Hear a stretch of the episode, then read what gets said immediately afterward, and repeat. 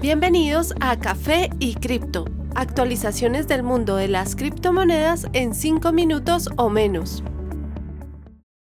Hola a todos y bienvenidos al capítulo 89 de Café y Cripto. Pedimos disculpas por ausencias de esta semana debido a problemas técnicos. Soy Miguel y esta es la actualización para hoy julio 19 de 2021.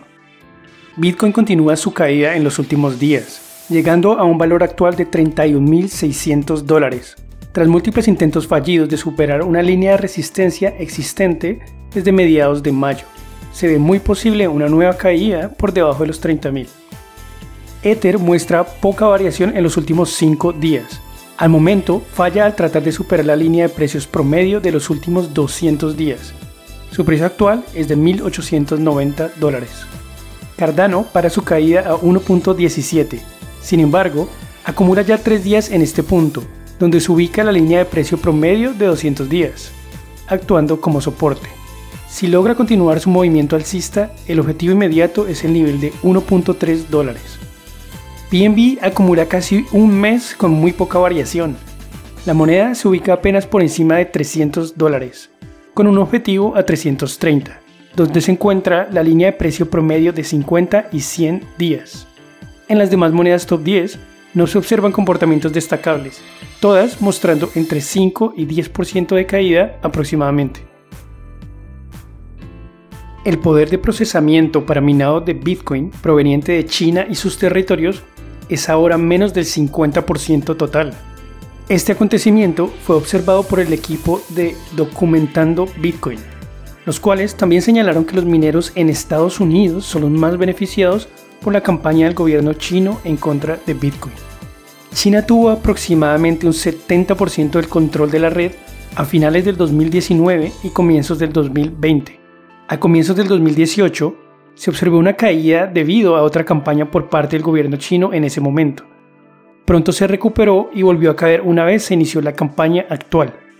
Al momento, los mineros chinos controlan aproximadamente 46% del total, Aquellos ubicados en Estados Unidos controlan ya el 16.8%, un incremento de 12% desde finales del 2019, cuando estos controlaban tan solo el 4% de todo el poder de procesamiento.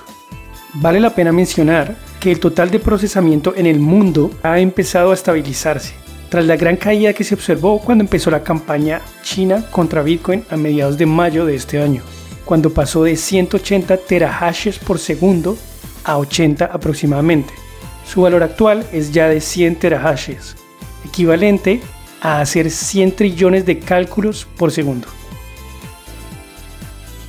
El gigante proveedor de pagos PayPal ahora permite a sus usuarios basados en Estados Unidos comprar hasta 100 mil dólares en criptomonedas semanalmente. En un anuncio reciente, PayPal dijo que había incrementado el límite para compras cripto para ciertos clientes basados en Estados Unidos desde 20.000 hasta 100.000 por semana. La compañía dijo que el movimiento estaba enfocado en dar a los usuarios más oportunidades y flexibilidad al comprar criptomonedas. PayPal anunció que entraría al espacio cripto en octubre del 2020, permitiendo que los usuarios en Estados Unidos usaran cripto para pagos y trading. La plataforma ha estado expandiendo sus servicios para usuarios cripto desde el año pasado, aliándose con Coinbase para permitir compras a través de este exchange. Según la página de analítica Statista, PayPal tenía en promedio 392 millones de usuarios a comienzos del 2021. Las acciones de la compañía de software MicroStrategy se han visto asociadas a un fondo transado en exchanges, o ETF por sus siglas en inglés. MicroStrategy ha comprado más de 100.000 Bitcoin y sus acciones parecen estar altamente correlacionadas con el desempeño del precio de este. Con el paso de los años, la Comisión de Valores estadounidense ha negado todas las peticiones para aceptar un ETF de Bitcoin, por lo cual los inversionistas han tenido que encontrar alternativas. Según una declaración a la comisión, la firma de inversiones Capital International Investors ha comprado aproximadamente 12.2 de las acciones de MicroStrategy, un total de 953 mil acciones. Con 2.3 trillones de dólares bajo manejo, e ingresos anuales de 7.6 billones, Capital Group es ahora uno de los mayores inversores en MicroStrategy. Información de CNN indica que el gigante de inversiones BlackRock Fund, con 9 trillones en su manejo, es el mayor inversor.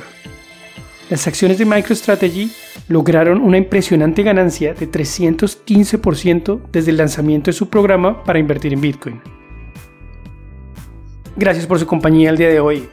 No olviden que la cadena de bloques vino para quedarse. Gran día para todos.